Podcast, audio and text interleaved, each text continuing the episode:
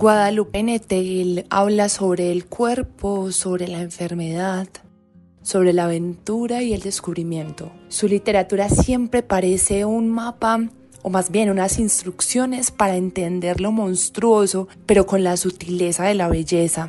En esta entrevista con Netel hablamos sobre las cicatrices, sobre el paso del tiempo, sobre aceptar el dolor como un sentimiento también maravilloso y fecundo en el que podemos entender y crecer y conmovernos.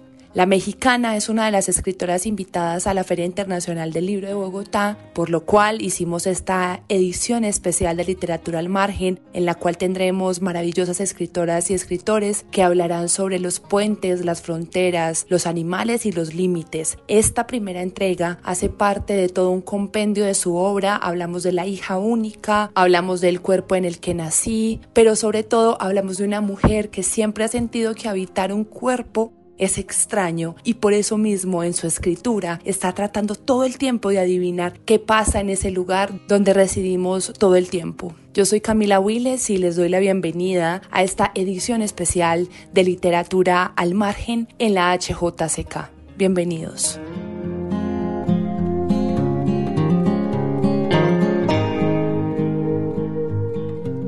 Bueno, estamos en este momento en el, en el cubrimiento de la Feria Internacional del Libro eh, de Bogotá. Estamos hoy desde el Hotel Hilton con una escritora mexicana que ha sido muy alabada por otros escritores, pero sobre todo eh, creo que ha sido una escritora que se ha atrevido a formar, como se lo dije ahorita, una cartografía de la intimidad de cuerpos que por supuesto han sido narrados, pero que tiene una sutileza especial para demostrar lo demoledor que puede ser habitar ciertos cuerpos, cuerpos enfermos, cuerpos femeninos.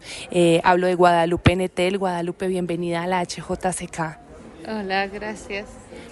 Guadalupe, yo quisiera que lleváramos esta entrevista un poco como con dos líneas. Eh, y es la primera, vamos a hablar de la hija única, por supuesto, del cuerpo en que nací, de otros cuentos y otros textos que has publicado basados en la idea de hacer del cuerpo un centro de la narración, cómo elegir el cuerpo eh, como centro de, nuestra creatividad, digámoslo. Bueno, em, empezó hace muchísimo, bueno, yo empecé a, escribir cuentos de niña, pero publicarlos como a los 15, 16, por ahí, y siempre era el cuerpo, regresaba al cuerpo y el cuerpo para mí era como un territorio de extrañeza, creo, o sea, dentro de mi propia mitología personal. Creo que me costó muchísimo trabajo nacer, eso sí lo sé, o sea, como que fue un momento complicado el del nacimiento y, y que, y que estar en este mundo, que finalmente es estar en un cuerpo, nacer en un cuerpo, vivir en un cuerpo, siempre me resultó algo muy, muy extraño. Entonces veía al cuerpo como un, te decía, un, territorio ignoto, eh, enigmático, eh, que, me, que me justo me intrigaba tanto que tenía ganas de escribir acerca de eso, como un explorador que entra en una isla tenebrosa y totalmente desconocida. Entonces, eh, los primerísimos cuentos que escribí tenían que ver con, secreciones del cuerpo, justo con la menstruación o con cosas que, la gente normalmente no hablaba.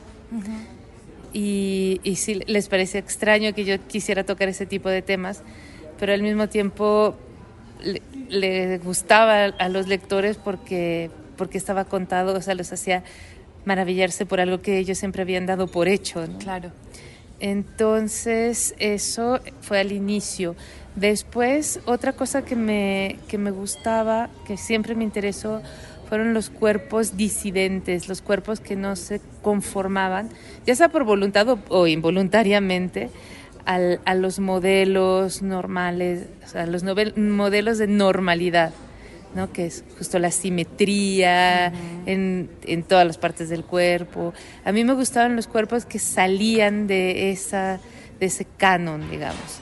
No solamente los que no eran considerados bellos, sino los que eran considerados deformes o defectuosos.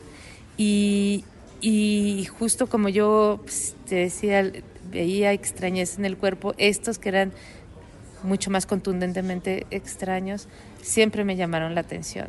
Y esa, o sea, me enseñaron incluso que la belleza, lo que, lo que, una belleza semejante a la que encontramos en el arte, no una belleza semejante a la que encontramos en la televisión o en la publicidad, que son muy diferentes, estarás de acuerdo. Totalmente. Tiene más que ver justo con esas, con esas características irrepetibles, con esas singularidades Guadalupe, eso es tremendo porque uno también podría pensar como desde muy niña por un gusto o por una curiosidad como por lo monstruoso, porque se nos ha enseñado que esos cuerpos que no están bajo las reglas de lo que acabas de decir, la publicidad o la televisión, están ungidos por la monstruosidad. Y si uno piensa en la monstruosidad, pues termina siendo como un tópico mucho más excitante, digámoslo, que la belleza común. ¿Cómo piensas eso de, esos cuerpos que pueden llegar a ser monstruosos y cómo llevarlos además a la literatura? Bueno, celebrándolos. Eso es lo que he hecho siempre, ¿no? Sobre todo en Pétalos y otras historias incómodas, que son un libro de cuentos, que fue de lo primero que publiqué. Es esta celebración de la singularidad decir, miren, o sea, este personaje tiene este rasgo y por eso resulta conmovedor y resulta eh, valiente. Está un sociólogo francés que se llama Roger Caillois, decía que el monstruo, la figura del monstruo, siempre es subversiva, aunque él no lo quiera, ¿no? Es porque subvierte justamente las categorías de lo de lo bello, de lo normal, de lo común, y nos hace pensar que el mundo puede ser de otra manera. Eh, yo siempre he sentido como que los seres humanos somos un poco conformistas en nuestras miras. O sea, cuando nos dicen esto es azul y esto es verde, lo asumimos y no pensamos en que tal vez parte de lo verde podría ser azul y parte de lo azul podría ser verde, solo por dar un ejemplo pero, pero que en realidad la, la, vida es muchísimo más amplia y diversa de lo que nos podemos imaginar. O sea que, por, también por dar un ejemplo, eh, se habla de que es contra natura, por ejemplo, tener relaciones homosexuales y tú vas a ver en la naturaleza y hay miles de animales que tienen ese tipo de relaciones. Nos metieron en la cabeza que eso salía de la norma, que salía de la naturaleza. Entonces, siempre me ha gustado, me, ha entusiasmado la posibilidad de salir de nuestros pequeños formatitos de pensamiento y de manera de mirar el mundo. Y creo que la naturaleza justamente es aquella que nos hace eh, ver todo, ¿no? o sea, de, otra, de una forma mil veces más amplia. Los animales y su comportamiento nos dan muchísimas ideas de cómo podríamos comportarnos nosotros, o otras posibilidades de organización social, organización familiar, organización grupal. Entonces, eh, los cuerpos así disidentes para mí son parte de esa, son puertas que nos hacen salir de nuestras jaulitas yo creo además, Guadalupe, que pensando en eso, ¿no? Como en la idea de que una naturaleza exterior hace parte del examen de la naturaleza interior, es decir, poder ver un bosque también habla del bosque que llevamos dentro, como ver los animales, podría hablar de los animales que nosotros llevamos dentro.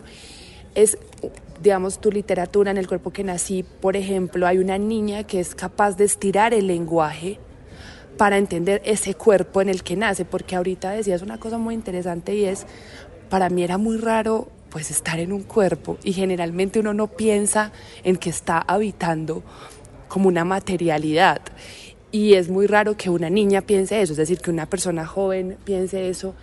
¿Cómo se ha transformado ese pensamiento de habitar un cuerpo y de estirar el lenguaje para describir ese cuerpo a lo largo de los años?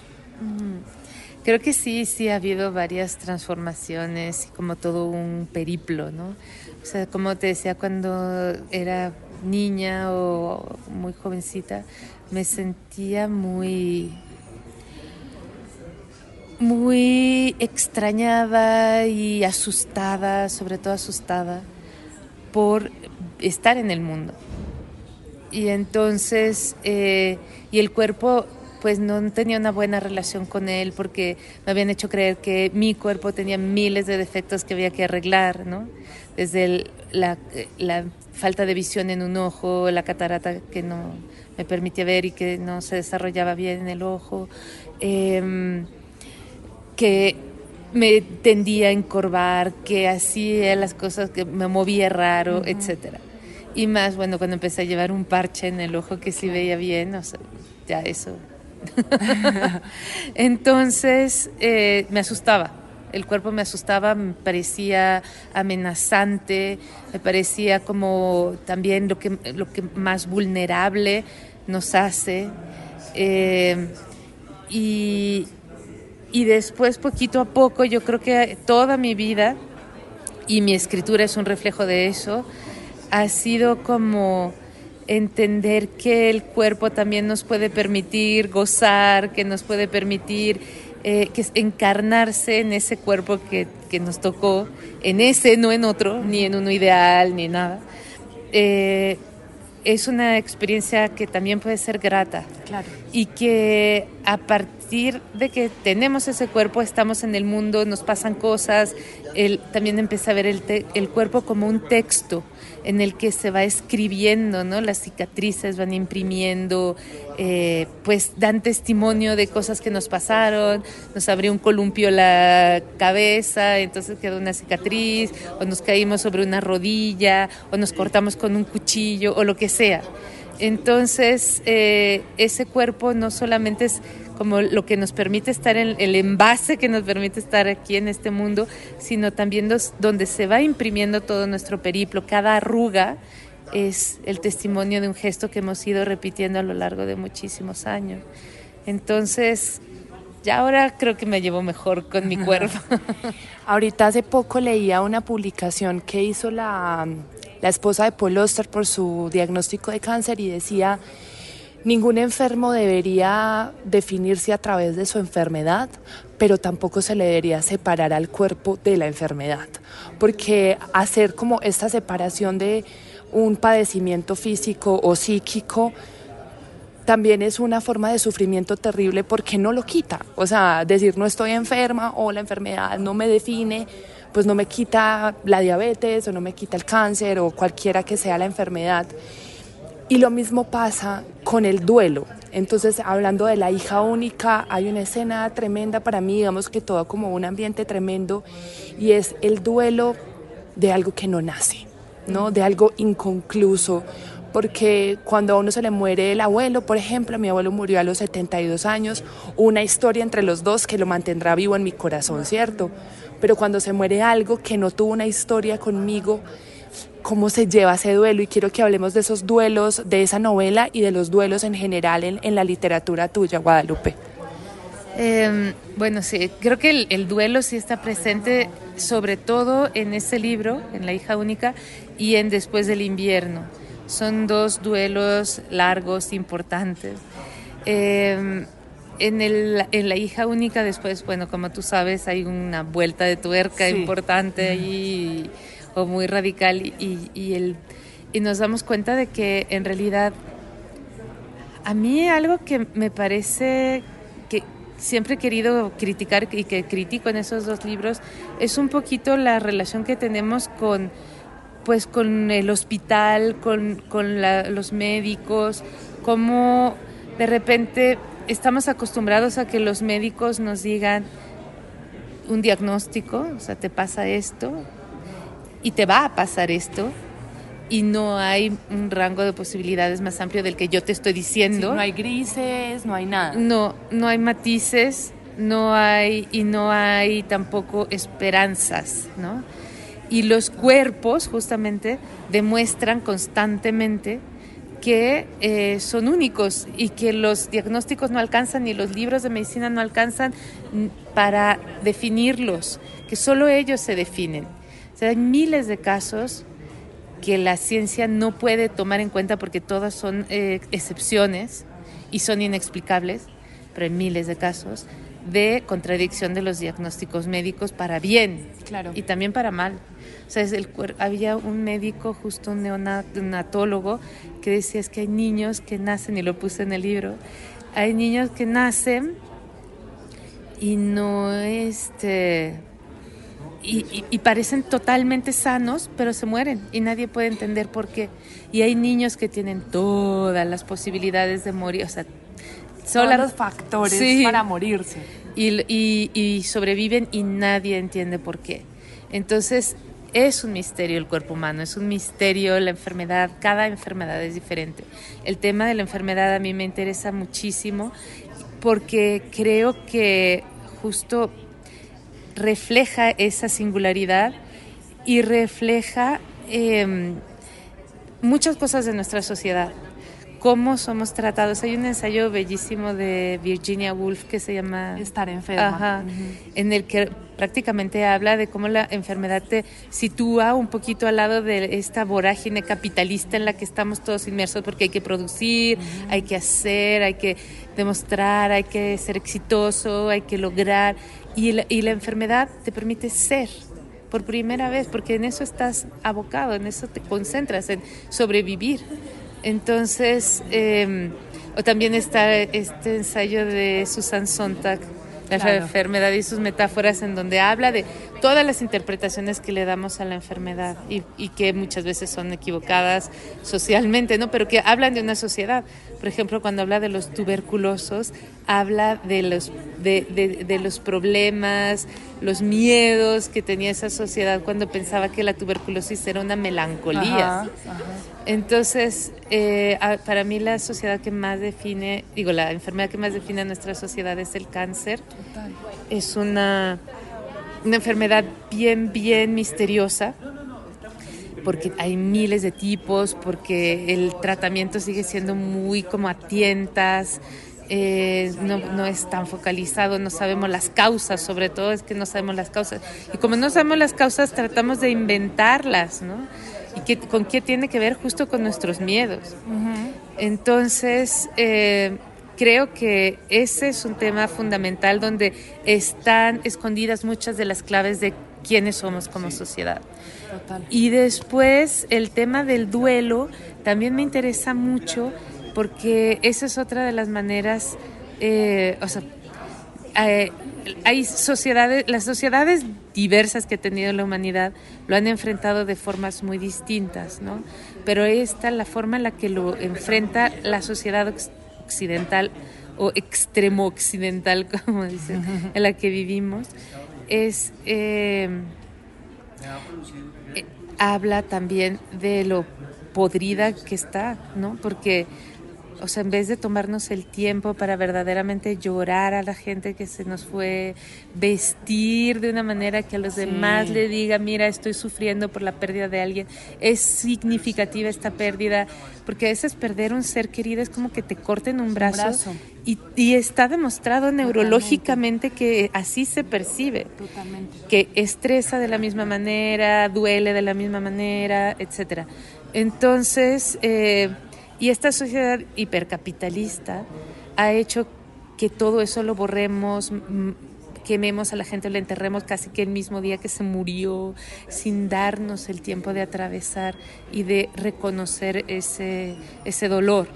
Entonces, yo creo que es un tema también bien importante. Me hiciste acordar de, eh, en uno de los tomos de Carol Nausgard, él se hace la pregunta eh, que dice, porque no, o sea, sé que los cuerpos muertos tienen unas como unas características específicas después de un tiempo en la que ya no podemos habitar con él, o sea, lo sé, pero porque los sepultamos tan rápido, porque no, no nos despedimos con más tiempo, porque no los lloramos con más tiempo. Porque el tiempo es dinero y nosotros nos creímos eso así a fondo. Y porque hay que seguir adelante, seguir produciendo y la máquina productora no puede detenerse. Guadalupe y también porque siento que estamos sobre todo en un momento, en este momento, en el que hay que soltar, hay que ser feliz, hay que ver el lado positivo a las cosas, es decir, hay una satanización, si se quiere usar esa palabra, completa al dolor, a la rabia, a la tristeza, que no se puede sentir, como vas a hacer, no puedes, tienes que ser agradecida por lo que tienes o no sé qué como si no fueran legítimos los sentimientos, entre comillas, negativos. Exacto, totalmente de acuerdo. O sea, en este momento es no es sexy estar triste. a diferencia de cuando los tuberculosos eran tristes y eran sexy. Melancólicas. No, ahora no, ahora tienes que, o sea, y tiene que ver justo con, sinceramente creo que con la hegemonía de Estados Unidos y de cómo nos ha ido dominando a través de la televisión, las películas, toda esa ideología de está contento, no te rebeles, sé feliz y lo tienes todo, porque eres desagradecido, porque esa idea del agradecimiento está muy ligada a que no le pidas más a nada, o sea, no, no, no quieras más, no busques más. No, creo que sí hay una idea de positiva de la ambición, se puede ser ambicioso, pero no rebelde. Exactamente. Y, y, el, y quejarse lleva a la rebeldía. Por supuesto. Entonces, como no quieren que nos rebelemos, pues nos piden que, o sea, nos hacen sentir mal. Si nos quejamos, nos culpabilizan. La culpabilidad, esa es una de las grandes eh, herramientas de cohesión, ¿no? Para tenernos subyugados.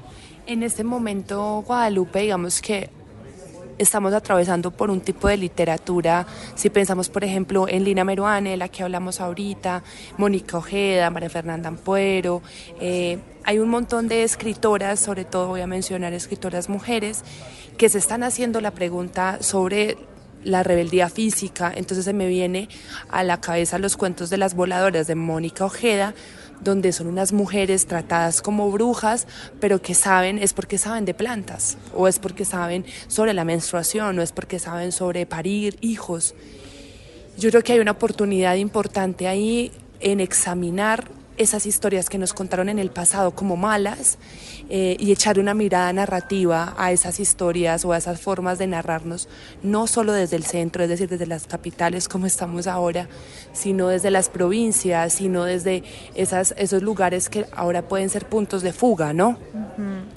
Sí, la verdad es que a mí me gustó lo que dijo Paco Ignacio Taibo en el discurso sobre que el centro es móvil, ¿no? Como en el discurso de inauguración. Sobre que el centro no es siempre un, no, no es algo eterno, sino que va cambiando y que justamente puede desplazarse a lugares, a territorios como Chiapas, por ejemplo, ¿no? Que fue como un hervidero de pensamiento, de reflexión y de, y de subversión y una escuela de rebeldía. Y, y, que, y que en cualquiera de esos lugares que justamente porque no han estado debajo de todas las miradas, se puede gestar los cambios del mundo. Ya para ir terminando, Guadalupe, hay otra, como otra idea que, que me circulaba en la mente mientras te leía y es la idea como de, esto va a sonar un poco positivo como lo hemos hablado, pero no es mi intención, sino un tema de las segundas oportunidades, es decir, cuando un cuerpo está enfermo o cuando alguien pierde a alguien o cuando alguien comete un error grave, eh, en esta cultura, en este momento, por ejemplo, de la cancelación, eh, se cree que si fuiste malo una vez, vas a ser malo siempre. Eh, si fuiste enfermo una vez, ya no vas a poder volver a tener hijos nunca, porque lo dijo el médico en un pasillo de unidad de cuidados intensivos. Si perdiste un bebé una vez, no vas a volver a ser madre nunca. Y entonces pensaba que los cuerpos, como los espíritus, el espíritu termina siendo el cuerpo, se rebelan contra eso. Es un reverso contra eso. Uno puede ser cuantas personas quiera en la vida. Y quisiera hablar de eso, Guadalupe. No, yo estoy totalmente convencida de que uno puede ser cuantas personas quiera, verdaderamente quiera ser. Em, y que además no somos uno en este momento, somos varios, ¿no? Somos, yo soy como 10 ahorita y no sé cuántas seas tú, pero supongo que... Aquí hay una multitud entre las dos. Entonces, eh, y, que, y que son diversas esas personalidades, ¿no? Que a veces muestran diferentes facetas. Y no sé, satanizar a la gente es algo que me ha parecido siempre horrendo. Es como uno de los resabios de la Inquisición que cargamos. Eh, que está bien cuestionar, que está bien señalar. Yo sí estoy a favor de los señalamientos, pero ya pensar que la gente no tiene remedio, eso sí me parece horrible. Además, termina siendo como un arma en contra de nosotros mismos como sociedad, porque si nos pensamos, nadie puede pedir, ofrecer disculpas y mejorar y sanar y también, digamos, ayudar a la persona que hirió y hacerse cargo de esa herida, pues terminamos siendo todos una dictadura como las que estamos viendo, en las que meten a cinco mil presos en unas cárceles en las que no pueden ni comer arroz y se supone que esa es la justicia. O sea, el, el sistema punitivo también habría que preguntarnos sobre eso. Ah, sí, totalmente. El sistema punitivo, sobre todo las, las cárceles, en México y en muchos otros países es algo que hay que revisar completamente porque es arcaico y atrofiado y no funciona. Y, y, yo creo que es muchísimo más eficaz eh, dar más oportunidades de, de auto reflexión, eh, no sé, como de introspección a la gente para que pueda ver por dónde verdaderamente puede avanzar. Pero eso de, de, ser, o sea, de, considerar que hay gente mala y hay gente buena y hay gente así, es como como decías, una dictadura o como una sociedad de castas, ¿no? Los intocables son asquerosos y dan miedo, los brahmanes son los que tienen la sabiduría y son los elegantes y siempre va a ser así. Entonces yo creo que no, no debemos permitir que nos impongan eso. Y Guadalupe termina siendo un poco lo que hablabas al principio sobre los cuerpos, es decir, hay cuerpos buenos o hay cuerpos malos, esto es verde o es azul, entonces cuando una persona comete un error o cuando una persona pierde a alguien o cuando una persona está enferma, es o no, es la categorización con líneas marcadas como con electricidad, termina siendo pues una o sea, yo lo digo desde muchos puntos de vista por experiencia propia, Guadalupe, eso termina matando a la gente. Sí, no, y creo que sinceramente las redes sociales y el, la subyugación de los medios, de la prensa a las redes sociales, a las lógicas de las redes sociales, tienen mucho que ver en esta simplificación. Porque, o sea, la prensa es aquello que cuestiona, que denuncia, que hace reflexionar. Claro, que analiza. Exacto. Y, y, de repente nada más estar buscando el like o la lectura de, de las dos primeras líneas y no fijarte en nada más, hace que, que toda la sociedad se vuelva así. Total. O sea, que las redes sociales sean así, lo entiendo, pero que la prensa se, se doblegue a eso y, y, los demás. Total, y hasta la misma academia Guadalupe. O sea, ya hay como toda una formación en cuanto a los algoritmos hablan. Sí, sí, totalmente. Guadalupe, para, para ir terminando, dos preguntas más. Eh, me gustaría, te cojo, yo sé que desprovista ahí en esta pregunta, pero generalmente la hacemos en esta, en esta entrevistas y es alguna canción o alguna música en específico que tú digas, escuchas y digo, uff, qué historia la que tengo con esta canción y ahorita nosotros la vamos a poner a sonar. Ah, bueno, Leonard Cohen es mi amor de mi vida. y justo respecto a lo que estábamos hablando, creo que no hay mejor canción que una que se llama Come Healing. Ajá. Bueno, ahorita van a escuchar la Come Healing de Leonard Cohen. Para terminar, eh, Guadalupe Netel, hagamos de cuenta que estamos acá en esta entrevista. Yo tengo una máquina del tiempo y viajamos a la infancia de Guadalupe Netel, ocho años, siete años, y la encuentras a ella. ¿Qué le dirías a esa niña eh, en ese momento, estando aquí y viajamos hacia allá? Le diría, resiste corazón, que esto se va a poner bueno. Guadalupe, muchas gracias por estar en la HJCK, eh, por esta entrevista y, y por escribir. Sobre todo, muchas gracias por escribir. Gracias a ti, de verdad. Esta es hjck.com. Pueden seguirnos en todas las redes sociales como arroba la HJCK. HJCK, el arte de escuchar.